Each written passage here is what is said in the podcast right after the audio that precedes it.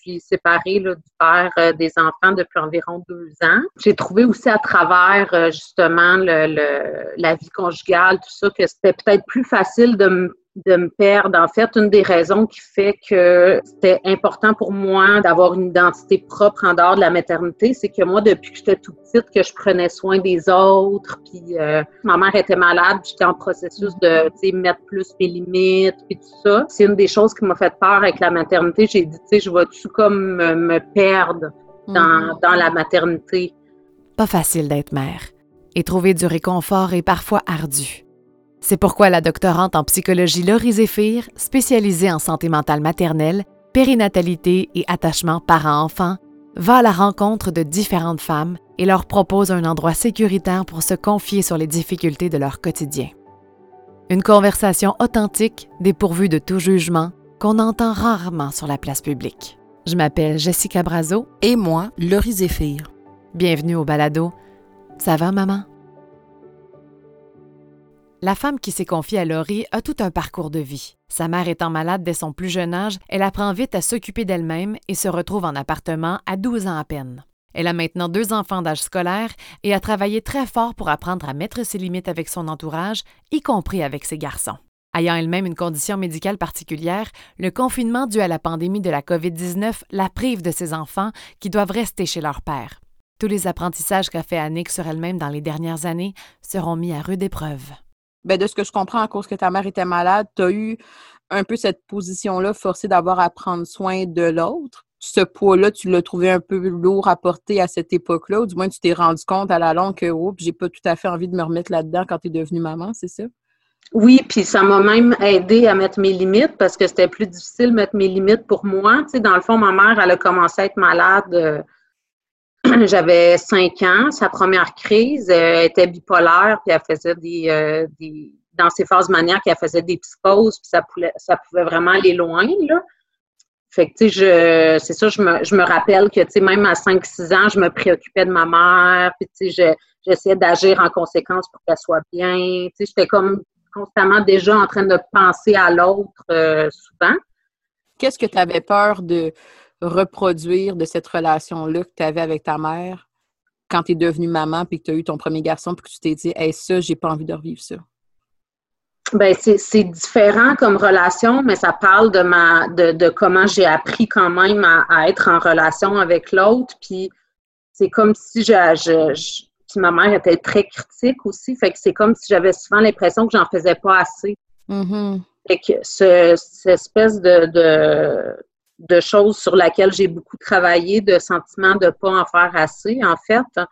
Euh, c'est un peu, je voyais ça comme un peu dangereux, là, tu sais, de, parce que ça peut être facile euh, avec la, maternité de, tomber justement dans, un peu dans, vouloir en faire trop, là, parce qu'on peut, on peut toujours en faire plus, puis tout ça. Fait que juste comme avoir de la difficulté à mettre mes limites, puis garder mon identité propre. Euh, tu sais, ça, ça parlait beaucoup des dynamiques relationnelles que j'avais eues dans ma vie, puis euh, c'est ça, ça, ça me faisait un, peu peur. À cette époque-là, c'était plus facile euh, pour moi de dire, ben moi, je veux pas que mon enfant vive ce que, ce que j'ai vécu avec les crises, puisque ma mère, elle se soignait pas, dans le fond. Fait que, c'était comme constamment, là, puis ça a été plus facile pour moi de, de protéger mon enfant peut-être que de me protéger moi-même. Puis aujourd'hui, de mémoire, tu as deux garçons, c'est ça? Oui. Puis ils sont quand même rendus un peu plus âgés. Comment est-ce que tu perçois cette euh, maman-là que tu es devenue, qui a appris à mettre ses limites? Comment est-ce que tu arrives à définir comment ça se reproduit dans ta relation avec tes garçons? Très bonne question. Euh, encore là, c'est constamment une recherche d'équilibre, c'est-à-dire que c'est un enjeu que j'ai eu, c'est pas un enjeu qui est réglé puis qui, euh, qui est serré à jamais. Là, des fois, ça, ça, va, euh, ça va revenir, cette, cette espèce de, de, de, réflexe d'en faire trop ou de, de sentir que, que j'en donne pas assez, puis tout ça combiné au fait que j'ai une maladie aussi qui fait que des fois, ben, je peux pas en faire autant que, que ce que je voudrais. Là. Hmm. Euh, mais là, en ce moment, c'est vraiment spécial parce qu'à cause de la pandémie, en fait, je suis pas avec mes enfants. Là. Fait que, mettons, si je parle en général, mettons, hors euh, situation exceptionnelle actuelle, euh, je dirais que mes enfants sont quand même très matures. ils ont 13 et 11 ans et demi. Puis on parle beaucoup aussi. Fait que, c'est sûr que c'est, ils savent que j'ai ces enjeux-là. Mm-hmm fait que, fait que quand je le nomme, que je mets mes limites ou que j'établis mon besoin de, solitude, etc., ben, tu en général, euh, ils comprennent. Puis je me dis aussi, ben, ça peut leur, servir de modèle pour eux aussi euh, mettre leurs limites, se choisir, euh, etc. Là. Fait que puis mon grand, justement, euh, c'est quelque chose qu'il a eu beaucoup à travailler. Là. Il a fait une thérapie d'ailleurs pour ça, là, mais c'est quelqu'un qui est super empathique puis hmm. euh, hyper sensible, fait qu'il a tendance à, à beaucoup euh, s'en mettre sur les épaules puis à, à vouloir à s'oublier finalement. Là. Fait que les deux, on a comme travaillé parallèlement là-dessus. Fait que je dirais que en général, ça va bien, mais que des fois, euh, je peux me sentir euh, un peu submergée par, euh, par la maternité ou par la proximité. Là. là vu qu'ils sont rendus plus grands, c'est beaucoup plus facile à gérer, je dirais, là, parce que je vais prendre une marche ou je vais dans ma chambre ou je vais prendre ma douche. Puis, ils ont un peu appris à la dure, mes enfants, à respecter mes limites, dans le sens que j'ai été beaucoup malade quand, quand ils étaient petits. Là, euh, c'est quoi ta maladie? C'est une maladie du système immunitaire. Puis les deux premières années, ça a été très violent. Euh, j'ai failli euh, passer proche de mourir à quelques reprises. Là, hmm. puis mes enfants, ils étaient quand même jeunes. Là. Ils avaient 4-5 ans environ. Hmm. Fait que, c'était plus dur. On s'était trouvé des trucs, là, parce que, ben, premièrement, il y a des moments où est-ce que j'étais pas là, que j'étais hospitalisée. Tu te sentais comment, justement, cette fameuse maman-là, cette fameuse femme-là que tu es, qui a l'habitude de prendre soin des autres, qui a eu à travailler sur mettre ses limites puis à se faire de la place? Puis ouais, ben, c'est pas pour rien que j'ai travaillé là-dessus, là, parce que j'étais pas super bonne à cette époque-là, là. Euh... tu étais à l'hôpital, tu étais hospitalisée. Qu'est-ce que tu ressentais à l'intérieur de toi comme maman? à cette époque-là, j'avais beaucoup de difficultés à relaxer, à m'asseoir. Euh, mm. J'en menais large. Mm-hmm. Euh, j'ai eu mes deux enfants pendant mon bac. Euh, j'ai eu 4.2 sur 4.3 de moyenne pour rentrer au doc. à travers ça, j'ai fait du bénévolat. J'ai allaité les deux pendant neuf mois. Vraiment, là, c'était comme, c'est peut-être pas pour rien, je suis tombée malade. mm. Fait qu'au début, j'étais beaucoup en lutte. Ça a pris un certain temps avant que je processe, là. Puis ce qui est arrivé aussi, c'est que quand je suis sortie de l'hôpital, ma mère, elle s'est enlevée la vie à ce moment-là. Hmm. Fait que j'ai eu beaucoup à gérer. Puis finalement, ça, ça a fini en dépression, tout ça. Fait qu'en tout cas, ça a été comme vraiment un long chemin pour dire que j'ai appris à la dure à me reposer, puis à, mettre mes limites, puis, puis, tout ça. Puis les enfants ont dû apprendre aussi parce que je passais de la superwoman, mm. la super maman qui arrête jamais, à, être assise sur le divan, à comme avoir de la misère à juste respirer. Là. depuis ce temps-là, je dirais c'est un, un processus là, euh, de, d'accepter la, la, la, maladie, mes limites, euh, d'apprendre à, à, gérer tout ça. Euh.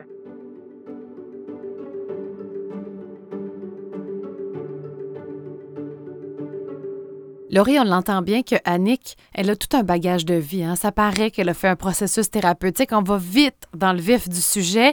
On comprend d'où ça vient, cette difficulté pour elle de, de, mettre ses limites, entre autres avec ses enfants. Puis je trouvais ça super intéressant, le concept de limite, et que c'est pas facile comme mère d'arriver à mettre des limites avec son enfant. Ben oui, parce que justement, quand on devient maman, c'est comme si ben il est plus supposé d'en avoir de limites. Euh, surtout quand on, accouche, le, fameux beau bébé tout vulnérable, ben c'est vrai qu'on est quasiment dans un état de fusion. Il n'y en a pas de limite. Bébé, il a mal, puis on dirait qu'à l'intérieur de moi, comme maman, je vais aussi me sentir pas bien. Mais plus l'enfant finit par grandir, puis là, tout à coup, ben l'enfant finit par avoir ses limites à lui aussi, à se développer, à avoir son identité. Mais des fois, les mamans, les autres, sont plus ou moins habituées à ressentir cette séparation-là, Alors là, ben, c'est tout un travail, c'est tout un processus d'avoir à se mettre des limites, à les accepter, à les tolérer, puis à, les redéfinir aussi, et surtout de se dire, c'est correct que je m'en mette. Dans le cas à Annick, euh, la vie a fait en sorte qu'il a fallu qu'elle s'en aille en thérapie pour vraiment aller travailler ça, puis on voit que c'est vraiment une femme qui en est ressortie grandie. Mais justement, même elle, elle va nommer, c'est un processus qui n'est pas terminé. Je, commence à les mettre, je commence à tolérer, mes enfants sont rendus plus vieux, ils connaissent mes limites et elle va même nommer qu'est-ce qu'il y a de beau là-dedans, c'est je deviens un modèle pour mes enfants. Et je pense que mm. des fois, il y a des mamans peut-être qui le perdent de vue, c'est que si je prends le temps de m'écouter, de faire de la place à mes besoins, pas justement d'être égoïste et de juste faire comme que moi je veux, mais de faire de la place aussi pour mes limites et mes besoins, ben je suis un modèle à tous les jours pour mes enfants pour que la journée qu'ils ont envie de dire non, pour que la journée qu'ils ont envie de dire euh, ça, j'ai envie de le faire, puis euh, si ça, ça, ça, fait partie de moi, ben ils vont se permettre aussi de le faire parce qu'ils vont avoir un exemple sous les yeux. Parce que j'imagine que quand on connaît ses limites, on vit moins de frustration parce qu'on sait où, où, la mettre, fait qu'on a moins d'émotions négatives parce qu'on ne les dépassera pas. Exactement. Puis il y, a vraiment une, belle richesse, une belle découverte dans le fait de se connaître, de se comprendre plus justement j'arrive à voir où sont mes limites. Par exemple, si je suis une maman que euh, quand je suis fatiguée, je suis particulièrement impatiente, ben il faut que je l'écoute, il faut que je connaisse cette limite-là pour que quand je suis fatiguée, je sois capable de me dire, OK, là, les enfants, s'il vous plaît, on va essayer de baisser le ton, on va faire une autre activité, ou euh, on va peut-être demander plus l'aide de papa par rapport à certaines choses. Bref, plus on connaît ses limites, et plus on arrive aussi dans le quotidien à prévenir nos réactions, à prévenir les moments où est-ce que on crie, où est-ce qu'on perd patience, où est-ce qu'on on est vraiment euh, dépassé par la situation. Donc, ça vaut la peine de prendre ce temps-là pour se connaître. Comment on fait pour les mettre c'est-à-dire que si tu reconnais tes, limites, comment tu fais pour les faire comprendre à tes enfants? C'est là où je trouve ça difficile sans nécessairement générer trop de culpabilité ou de, tu sais, les miens sont hmm. très, très jeunes, donc ils ils hmm. comprennent pas le nombre de fois où je peux entendre maman dans une journée. donc, ils comprennent pas la limite de là, là, là, j'ai besoin de ma bulle. Tu sais, c'est impossible, on dirait. Je sais pas comment faire, en tout cas. Bien, c'est sûr que ça demande un, apprentissage autant pour les mamans puis autant pour les enfants. C'est-à-dire que si justement on a l'habitude d'être la maman qui dit oui à tout, puis là du jour au lendemain on dit non, ben ça se peut que l'enfant il va réagir à ça. Je ne suis pas habituée de, de prendre conscience des limites et des besoins de maman, euh, mais plus on va lui montrer que c'est fait, que c'est faisable, qu'il est capable. Écoute là, là mon coco pour les, les prochaines cinq minutes là, je vais juste euh, me mettre euh, un petit peu de musique, ça va me faire du bien, puis pendant ce temps-là, si tu peux prendre un livre, juste ça, c'est se mettre une limite qu'il y a peut-être trop de bruit dans la maison, j'ai besoin d'avoir un espace, et plus on va le faire, et plus non seulement comme maman, on va peut-être se sentir moins coupable parce qu'on va voir que, oh mon Dieu, mon enfant est capable de le faire et c'est moins pire que je le pensais, mais l'enfant aussi va finir par s'habituer au fait que, ben pendant ces moments-là, je vais me chercher mon, livre, mes Legos, mon casse-tête, je m'occupe. Bref, c'est un apprentissage. Et tu as mis le mot aussi sur le fait que euh, tes enfants, toi, sont plus jeunes. Mm-hmm. C'est sûr que le concept de limite est beaucoup plus difficile. Par exemple, un enfant plus jeune, pour lui, cinq minutes, c'est une éternité. Pour un enfant qui a 11 ans, 13 ans, qui est un peu plus vieux, ben cinq minutes, il voit bien qu'il y, a à peine le temps de sortir un jouet, qui, que le cinq minutes va être passé. Puis surtout que plus jeune, cinq minutes, ça savent même pas c'est quoi. Exactement. tout, tout le concept est, très différent. Donc, il, faut y aller aussi au niveau du développement de l'enfant. Qu'est-ce qu'il comprend? Alors, des fois, peut-être qu'avec les enfants plus, plus jeunes, au lieu de dire un cinq minutes, on va juste lui dire, écoute, euh, euh, on va faire le jeu du silence, justement. Donc, euh, la première personne qui, qui parle, ben, elle va perdre. Alors, on peut essayer de tourner ça un peu plus dans le jeu où est-ce qu'on arrive à avoir un petit silence, où on arrive à mettre dans un autre contexte d'autres limites. Mais bref, on peut faire de la place à ces limites-là en fonction du développement de l'enfant, en fonction de qu'est-ce qu'il va comprendre et en fonction mm. de qu'est-ce qu'il est capable de tolérer. Je ne demanderai pas à un bébé de cinq semaines, par exemple, d'attendre pendant 15 minutes. C'est beaucoup trop long pour lui s'il a un besoin. Alors, on essaie vraiment d'y aller dans du, euh, euh, la compréhension, de la, sensibilité, de l'empathie pour être capable de voir, OK, elle est où la limite entre qu'est-ce que moi j'ai besoin puis qu'est-ce que mon, mon enfant a besoin.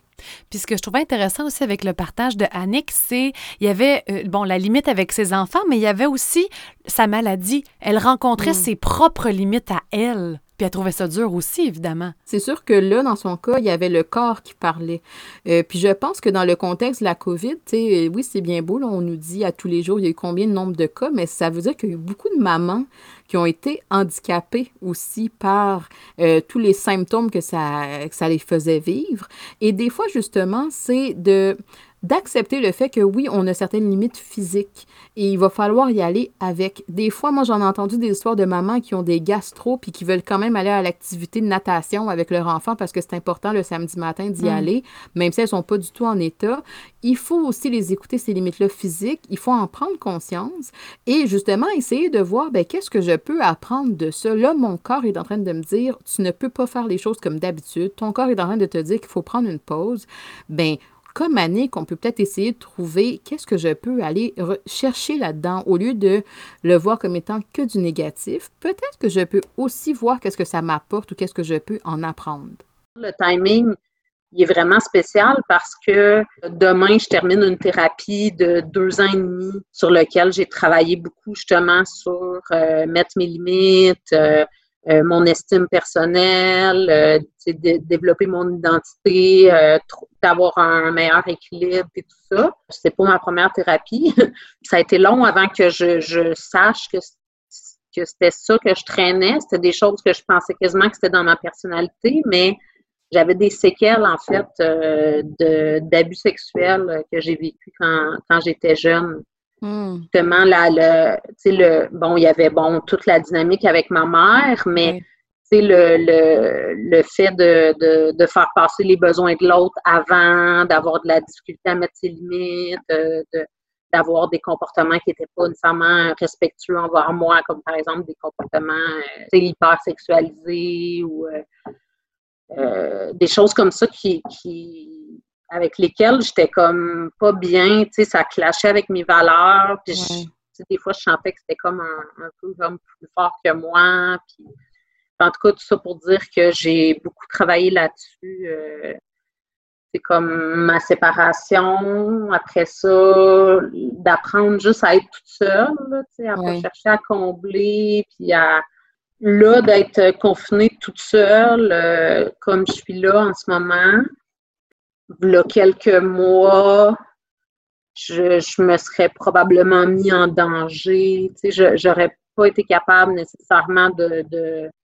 de, pas voir de gens ou de ne pas avoir de contact sexuel. Ou, tu sais, je, je, recherchais comme à combler euh, un espèce de vide. ou euh, C'est comme si tu te suffisais pas seul. Ouais, ouais, c'est bien dit.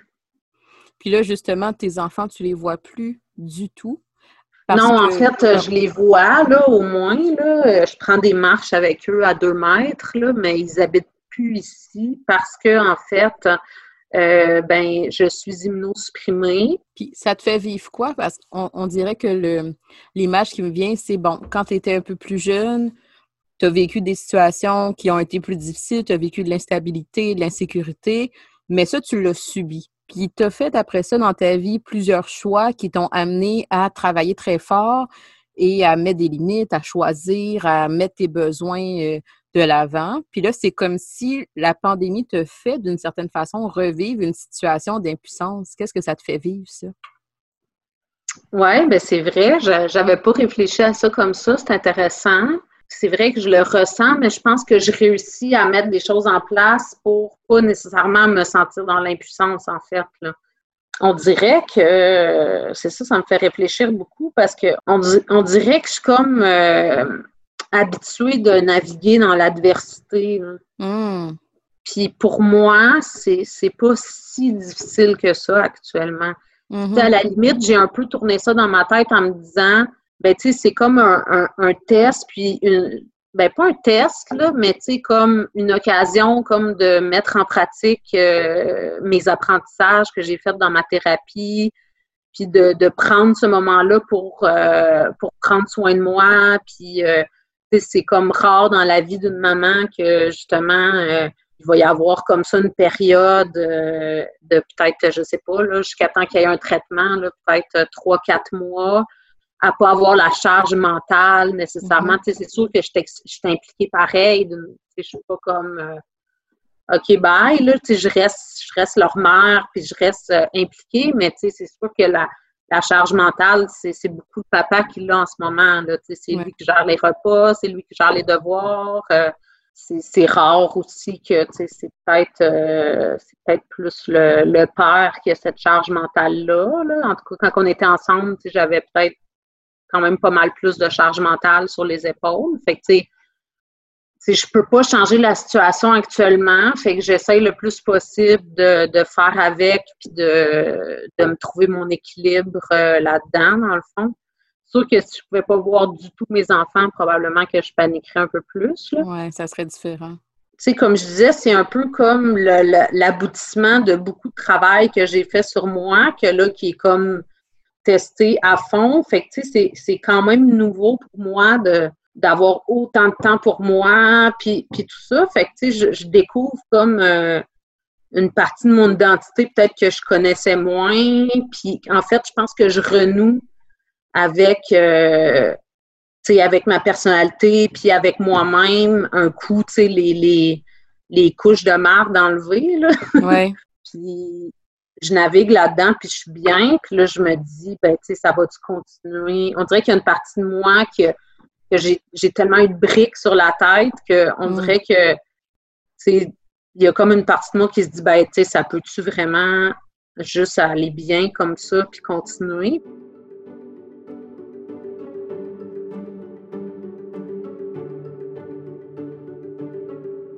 Laurie, je trouve vraiment ça intéressant, cet extrait-là, parce qu'on le voit que c'est comme si le confinement était un test pour Annick de tous ses mm-hmm. apprentissages. Elle le dit. Euh, je trouve ça beau parce qu'elle voit plein de belles choses. Elle apprend à se redécouvrir. Puis, mais je suis certaine qu'il y a plusieurs personnes qui vivent cette situation-là, que, que, le confinement est un test en quelque sorte pour leur euh, petit problème à eux ou euh, petites difficultés, puis ça peut être quand même difficile à vivre. Elle, Annick a de bien le vivre, mais ça peut être très confrontant. Bien, certainement. Puis, c'est sûr que le confinement est assez dur pour la majorité des gens. Donc, si on avait des défis, par exemple, ou si on avait des problématiques avant, ça se peut que le confinement va venir réveiller tout ça parce que tout est plus intense, on est plus isolé, nos repères sont tout chamboulés, il y a beaucoup d'incertitudes et d'inquiétudes. Si, par exemple, j'étais une maman qui, avant d'être tout seul, je trouvais ça difficile, euh, dans le sens où tout seul, euh, d'être coupé des autres et tout, ben là, le confinement m'oblige particulièrement à vivre quelque chose que normalement j'évite ou quelque chose que normalement je ne me serais pas mis dans cette situation-là. Donc, des fois, ça nous fait vivre euh, des émotions qui sont beaucoup plus difficiles, plus confrontantes. Euh, je trouvais ça intéressant justement parce que quand je parlais à Annick, c'était aussi de lui faire le reflet que même si tu as surmonté tout ça et qu'il y a de quoi en être fier parce que tu as travaillé tout, très fort, tu peux aussi quand même trouver ça difficile. C'est pas obligé d'être juste un pit, euh, le confinement, parce que ben, dans ta vie, tu as eu d'autres adversités. Hmm. C'est normal aussi que des journées, on trouve ça plus lourd, plus difficile à vivre, qu'on a l'impression que c'est la fin du monde, même si rationnellement, on le sait que c'est pas la fin du monde. Il y a de la place pour tout ça. Là. Puis ce que je trouve intéressant, c'est à la fin, lorsqu'elles disent que ça va durer. Comme si le mm. confinement, pour certaines personnes, ça peut être aussi un safe space. Tu sais, que, que les tensions, par exemple, avec leur famille ou quoi que ce soit, ben, c'est atténué pendant ce temps-là. Mm-hmm. Et ils ont mm-hmm. peur de retrouver cette vie normale-là parce que ça va bien en ce moment. Est-ce que ça va continuer? Tu sais? Oui, puis pendant le confinement, il y a peut-être eu des apprentissages. Oh mon Dieu, on dirait que quand je vois moins mes collègues, je me porte mieux. oh, on dirait que quand je vois moins ma famille élargie, je me porte mieux. Il faut en prendre conscience de ces informations-là qu'on a été capable de relever. Mais encore une fois, il va falloir qu'on se laisse la place pour se dire, OK, je vais la mettre, ma limite. Là, j'ai appris quelque chose de moi. J'ai l'impression qu'au niveau de mon, ma santé psychologique à tous les jours, je sens un poids de moins. Bien, parfait. Maintenant, qu'est-ce que je peux faire pour faire plus de place à ça?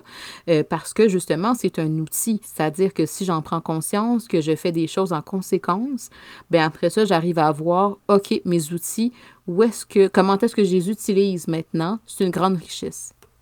Je reviens à ma question tantôt quand que je te disais, mettons que tout le contexte de pandémie, finalement, c'est un peu plus long. Puis finalement, on arrive à la situation que ça peut prendre un an et demi avant que tu retrouves cette dynamique-là familiale chez toi. Parce que tantôt, tu as nommé deux, trois mois. Puis on dirait que ça m'est resté parce que je me disais, OK, ben là, si ça continue, qu'est-ce que tu trouverais difficile de dépasser ce deux, trois mois-là?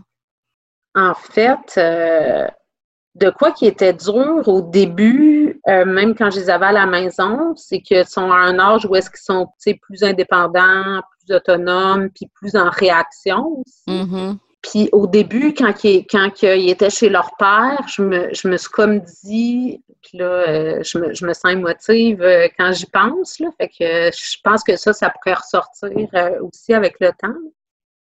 J'ai comme peur qu'ils m'aiment plus. Mais tu sais, je sais que c'est. Je sais que c'est pas rationnel. Qu'est-ce qui prend émotive là-dedans? Euh, c'est une petite zone sensible.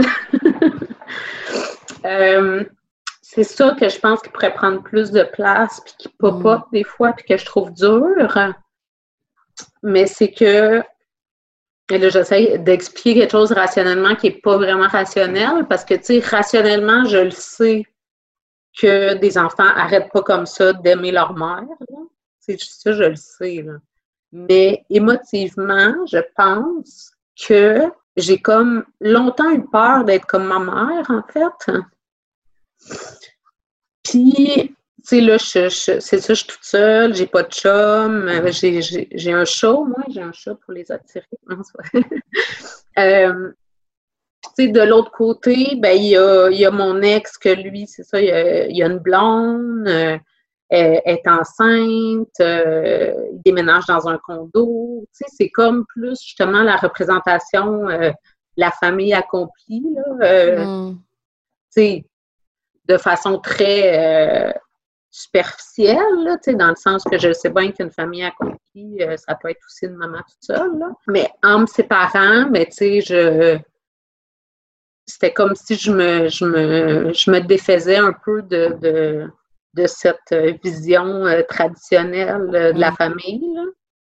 Mais c'est intéressant parce que je trouve que ça ramène aussi un peu, puis dis-moi, ça fait du sens pour toi, mais au début de la rencontre, à un moment donné, tu m'as dit, c'est comme si toute ma vie, en tout cas le début de ma vie, je me suis je me suis dit que j'étais pas assez, que j'étais pas suffisante. Puis c'est comme si l'image que tu me rapportes là, le contraste avec ton ex, c'est comme si c'était encore ça. Une maman seule, est-ce que c'est suffisant pour que, même si ton rationnel le sait, mais que émotionnellement, je puisse ressentir que mes enfants sont encore bien puis qu'ils sont encore pleinement comblés, même si rationnellement, je le sais? Ça fait-tu du sens? Oui, vraiment. Tu sais, le, le, je suis pas assez, tu sais, c'est encore. Euh, c'est encore présent à certains moments. Là. Euh, j'essaie de me raisonner, mais c'est j'ai peur que justement, en perdurant, hmm. que ça, ça vienne qu'à prendre plus de place. Euh. oui, oui. Puis aussi, qu'est-ce qui arrive, c'est que, tu sais, oui, bon, mes, mes, enfants sont plus grands, puis tout ça, mais ça, ça reste des enfants, puis, euh, tu sais, ils comprennent, tu sais, même si on leur a expliqué, puis tout ça, tu sais, ils peuvent pas nécessairement comprendre à 100% le pourquoi on peut pas se voir, là, tu sais, ils mm. comprennent, mais encore là, tu sais, il y a, aussi leur côté plus émotif, là, qui sont comme, ben, c'est quand qu'on va pouvoir être chez vous, tu mm. sais, fait que, tu sais, à ce moment-là, j'ai juste comme le goût des prendre puis des ramener euh, avec moi, là, fait que ça, je trouve ça, euh, je trouve ça dur, puis tu sais, je pense qu'avec le temps, leur impatience va, peut-être être plus grande aussi, tu sais. Hmm. Je, je, pense que je vais avoir de la misère à, à résister à cette pression-là. Fait que je pense que ma rhumatologue, elle, va m'aider à prendre les meilleures décisions parce que si j'écoute juste, euh, si j'écoutais juste mon côté émotionnel, ben, euh, mes enfants, ils seraient ici, ils seraient couchés dans leur lit. Euh, non, pas encore, parce que sont tard. Ils seraient en train de texter sur leur sel. en ce moment, même si j'ai n'ai pas de contact physique, je dirais que je me je me sens pas encore trop isolée. Mes amis, quand ils viennent me porter mon épicerie, euh, j'ai comme des les marches avec mes enfants. Fait que mais ça, c'est une autre affaire que j'ai comme peur, encore là, plus émotivement, quand la vie va reprendre un peu plus, puis ça commence, les choses commencent à réouvrir, euh, tranquillement, les gens euh, reprennent un petit, petit, à petit une vie un, peu plus normale. Puis, j'ai comme, je me vois comme traîner un peu de la patte en arrière, là, parce que, mm. il faut comme j'attende que la, vague passe, puis j'ai comme peur de, d'être un peu oubliée, puis de de, de là vivre euh, plus l'isolement. Je pense que le défi du temps va, vraiment euh, être difficile. Puis j'ai l'impression que, puis on n'a pas fait le tour de ta vie, mais j'ai l'impression que dans différentes sphères de ta vie, tu avais quand même le contrôle sur certaines choses, même s'il y avait beaucoup de choses à l'intérieur de toi qui faisaient en sorte que peut-être que tu comprenais pas toujours tout, mais tu avais quand même le pouvoir de dire, bon, ben, parfait, je m'en vais étudier, je m'en vais faire ci, je m'en vais faire ça avec mes enfants, avec ma mère, tandis que là, c'est vraiment une situation sur laquelle c'est, on fait juste regarder le temps avec le gros point d'interrogation, puis on, on a à gérer tout ce qui se passe à l'intérieur de nous. Oui, vraiment. Mon réflexe de base, c'est de me battre, mais en ce moment, ce qu'il faut, c'est comme lâcher prise, en fait.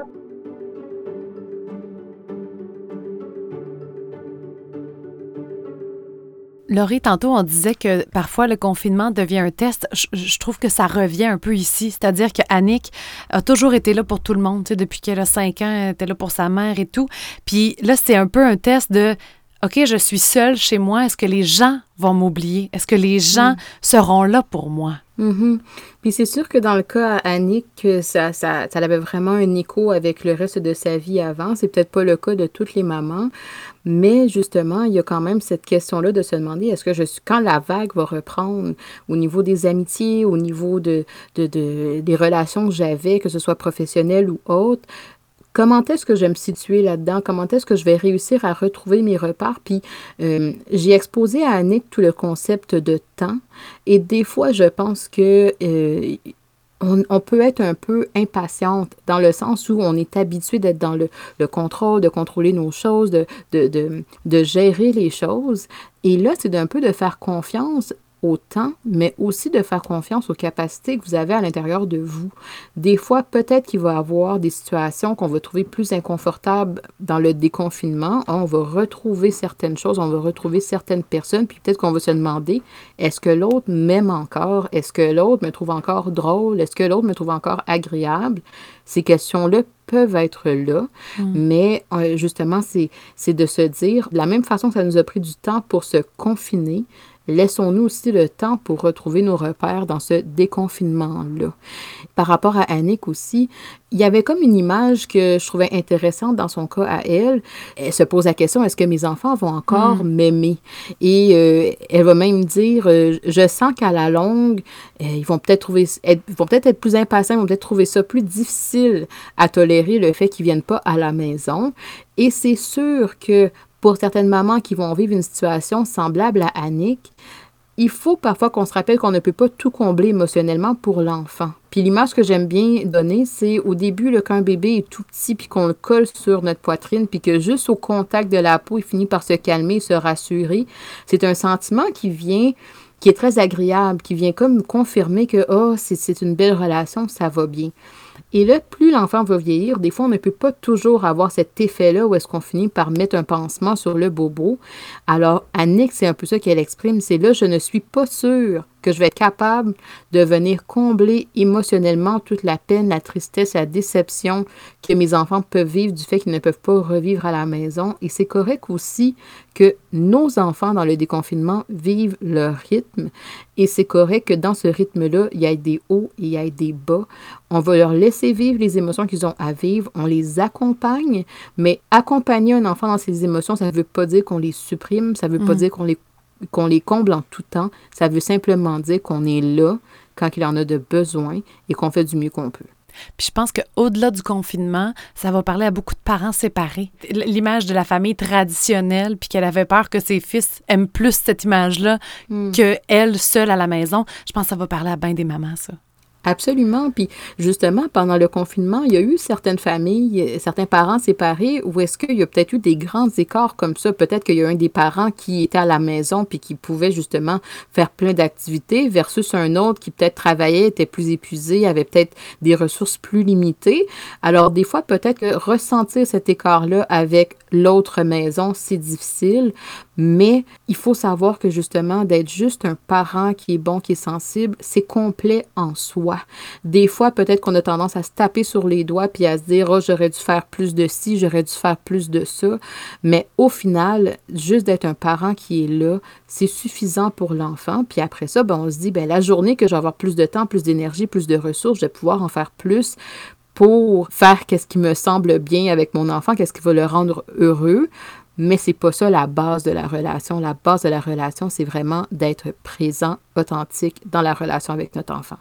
Je dirais à toutes les mamans qui nous écoutent aujourd'hui euh, que Annick est un exemple où ça a été un processus. Des fois, il y a certaines mamans qui vont avoir l'impression que euh, la seule chose à regarder, c'est l'objectif, c'est la marche finale. Mais la vie d'une maman, c'est aussi un processus. Il y a des hauts, il y a des bas, il y a des rythmes à respecter. Et ça, il faut le regarder. Ben moi, un mot qui me vient euh, beaucoup en tête puis qui m'aide, c'est euh, vraiment euh, d'être indulgente d'être bienveillante envers soi. Là. Si en plus de tout ce qui arrive, on est là en train de juger, à se taper sur la tête parce qu'on n'en fait pas assez, puis qu'on est qu'on est euh, on n'est pas assez patient avec les enfants, ça devient encore plus lourd. Faut vraiment comme essayer de faire de faire de son mieux, puis d'être doux avec soi. Là. Si vous voulez nous partager votre histoire, contactez-nous via notre page Facebook ou Instagram. Prenez note que ce balado ne remplace pas un processus thérapeutique. Si vous éprouvez des difficultés psychologiques, sachez que des ressources sont disponibles dans votre région pour une aide personnalisée à vos besoins. Ou encore, vous pouvez composer le 811. Un nouvel épisode de Ça va maman sera disponible la semaine prochaine.